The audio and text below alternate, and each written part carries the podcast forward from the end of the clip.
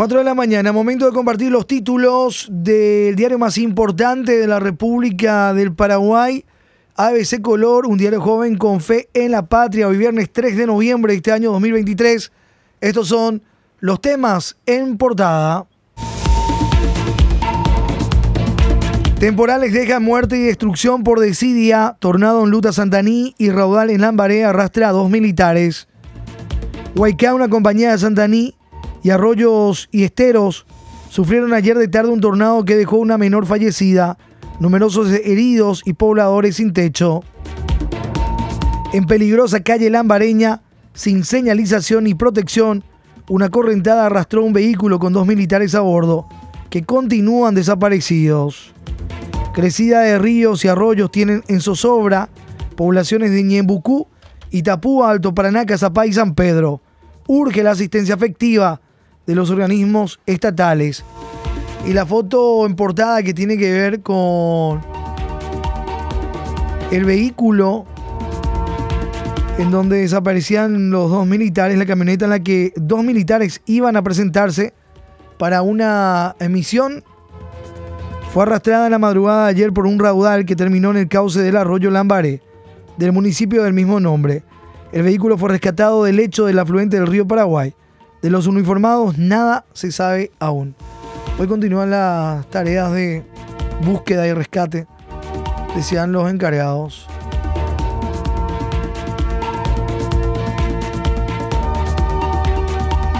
Amplio informe, destaque sobre estos temas hoy en páginas de ABC Color, la tarea también de los compañeros corresponsales de diferentes puntos del país, lo que dejaba el temporal en la jornada del día de ayer jueves. Falta de infraestructura básica termina con dos desaparecidos. Municipalidad de Lambaré mantiene calles sin seguridad hace dos años. Encontraron vehículos pero sigue búsqueda de militares. Bañado Sur sufre destrozos en sus casas ante fuerte temporal. Asunción se llenó de raudales y basura en la tormenta.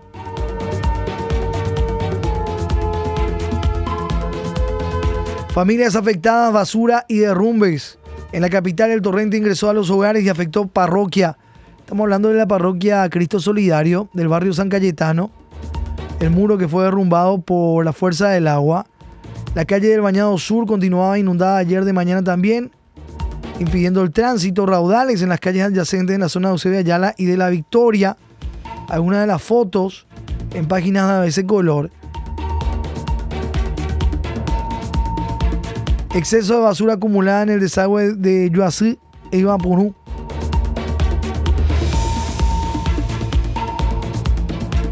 La calle Santa Rosa de Lambaré termina en un arroyo sin ningún tipo de seguridad o estructura. Por la siesta se logró retirar la camioneta del arroyo Lambaré.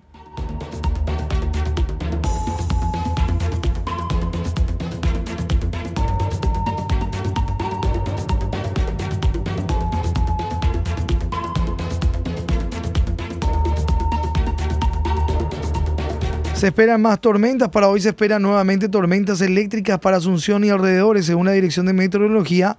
También se anuncian tormentas eléctricas para San Pedro, Cacupé, Villarrica, Concepción, Coronel Oviedo, Cazapá, Encarnación, Paraguarí, Ciudad del Este, Pozo Colorado y otras zonas del Chaco. Ya para el sábado no se prevén precipitaciones en capital y a nivel país. Hacíamos el recorrido y ya a partir de mañana sin precipitaciones, lo que indicaban al menos los datos desde la Dirección de Meteorología.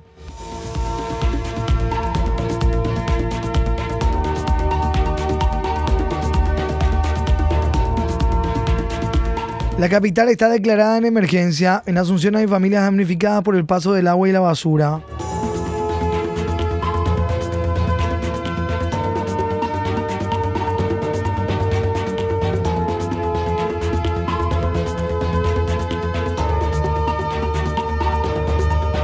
Declaran a Misiones en emergencia por lluvia. La Cámara de Diputados declaró en situación de emergencia al Departamento de Misiones debido a las inundaciones provocadas por las intensas lluvias de los últimos días que generaron una gran cantidad de damnificados.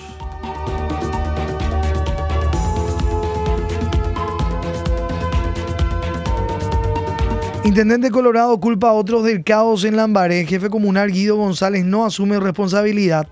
No se puede dar la solución a lo que otros intendentes no hicieron, afirmó ayer el intendente de Lambaré, Guido González, al responder por qué la comuna no construye vallas de seguridad en arroyos que son trampa mortal para la gente en días de lluvia intensa. Tampoco habló de una estrategia.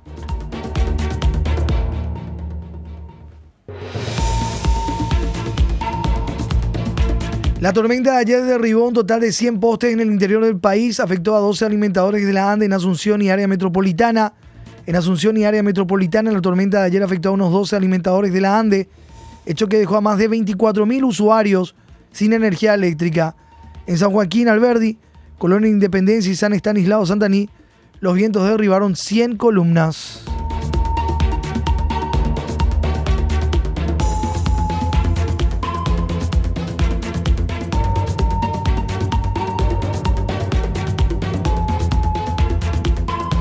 Muerte y desastre a causa de un tornado en San Estanislao.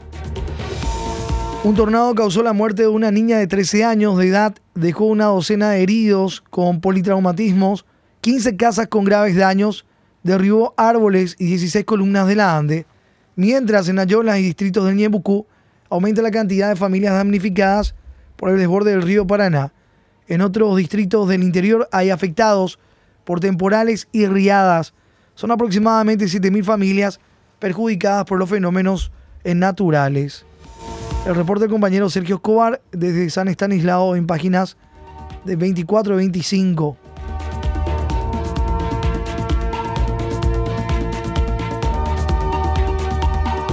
Vivienda bajo agua en Ayolas, donde la riada avanza. En Central varios distritos quedaron con calles destrozadas. Casas de familias ribereñas sumergidas en Sacome y Damián. Y tenemos un resumen completo de las ciudades afectadas por los fenómenos naturales. Hoy en página 25. San Pedro, Caguazú, Alto Paraná, Guairá, Cordillera Central, Misiones, Itapúa, Cazapaña y Embucú. El reporte de los compañeros corresponsales en este informe con las ciudades afectadas por estos fenómenos. 7.000 damnificados aproximadamente, dos fallecidos, dos desaparecidos.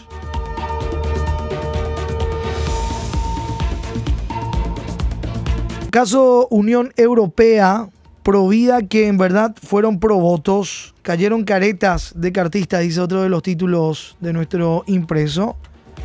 Cartistas que estafaron usando a niños nunca fueron Provida, sino provotos.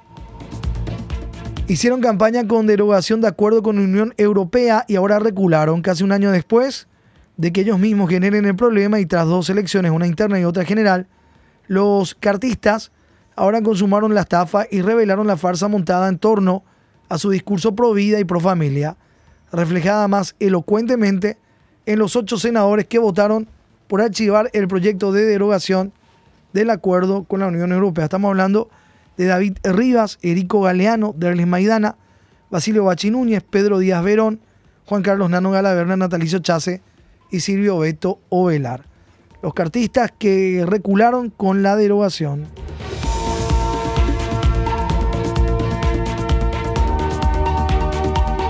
Petropar tiene mil funcionarios, pero usará 1.500 millones de guaraníes en diagnóstico. ¿Y la austeridad? Dice en portada hoy ABC. Petropar dilapidará 1.587 millones de guaraníes en consultoría para diagnóstico. Tiene más de mil empleados, pero gastará una fortuna para revisar sus plantas. Diagnóstico integral de sus plantas de Villa Lisa y Troche, además de sus ocho servicentros propios en la estatal se jactan de austeridad, pero dilapidarán una fortuna en esta contratación. Cuando sus más de mil funcionarios podrían hacer este trabajo. 1.587 millones de guaraníes en una consultoría para un diagnóstico. Los trabajos deben culminar en 90 días. India escondería título a un humilde labrador estaría reteniendo entrega de título a humilde poblador de Embatoví, llamativa dilación de entidad agraria para inscribir documentos en registros públicos. El INDER estaría reteniendo el título sobre 16 hectáreas en la zona de Embatoví adjudicadas a Juan Báez Benítez. La entidad agraria hace un mes debía remitir el documento a registros públicos, pero no lo hizo. El presidente del ente, Francisco Ruiz Díaz, declaró días pasados a ABC que no tenía detalles del caso y se enteró recién, luego de una visita de la ex titular de la SED, Marta González. Esta última, coincidentemente, estaría disputando ese terreno.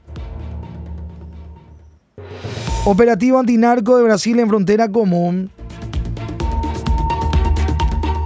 Lula ordena operativo antinarco en las fronteras con Paraguay y Bolivia, combate al tráfico de drogas, armas y otros ilícitos. El presidente brasileño Luis Ignacio Lula da Silva ordenó el inicio de operativos en sus fronteras, especialmente con Paraguay y Bolivia. Las Fuerzas Armadas de Brasil reforzarán la seguridad en algunos puertos y aeropuertos para combatir al crimen organizado. Estará vigente hasta mayo de 2024 y buscarán llegar a las redes financieras.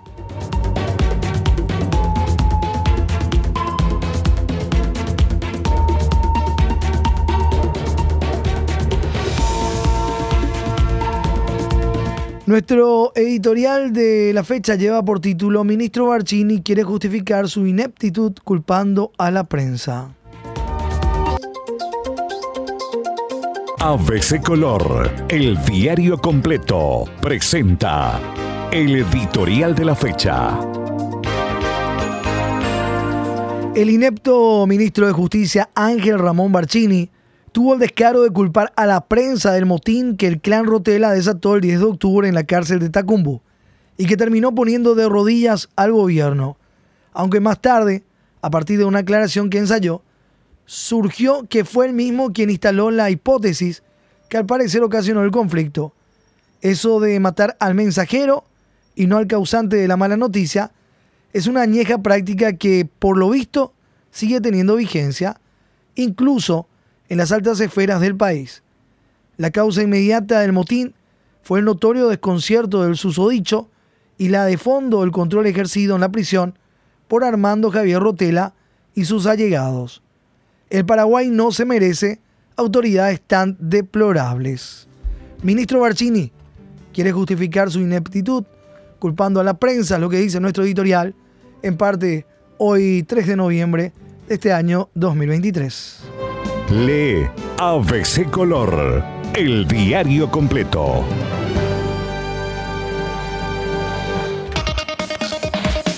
Vamos a la contratapa.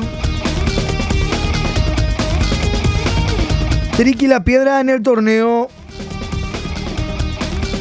Cerro Porteño y Olimpia juegan hoy. Esportivo Trinidense se convierte en la piedra en el zapato de Libertad, que anoche no pudo contra el único verdugo que tiene en el torneo clausura y se resignó a un empate de 1 a 1.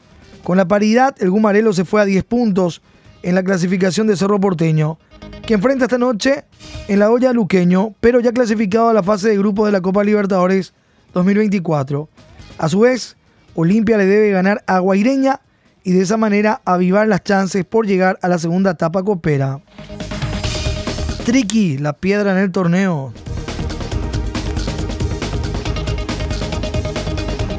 Libertad 41 puntos, Cerro Porteño con 31. Un partido todavía pendiente el que va a disputar hoy.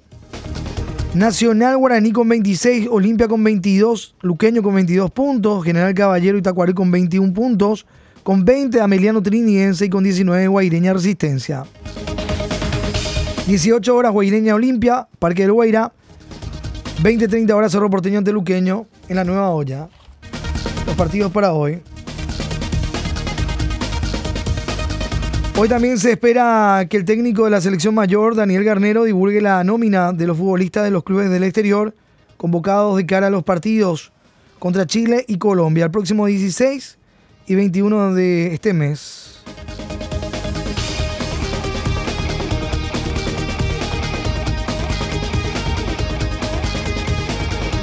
Cerro ya fase de grupo, limpian la pelea por la Libertadores, con cupos coperos repartidos.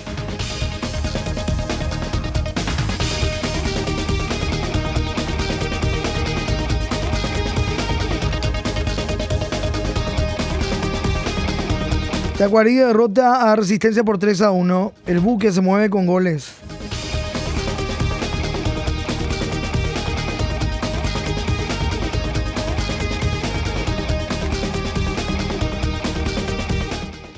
Panamericano de Santiago 2023. Agenda de paraguayos. Páginas de ABC Color.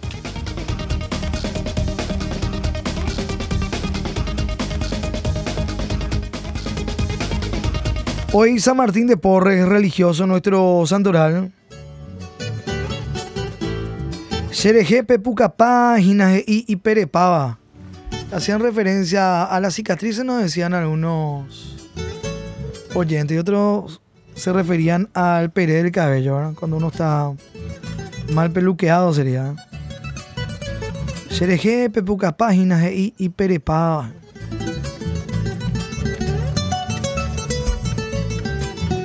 4 con 17 minutos.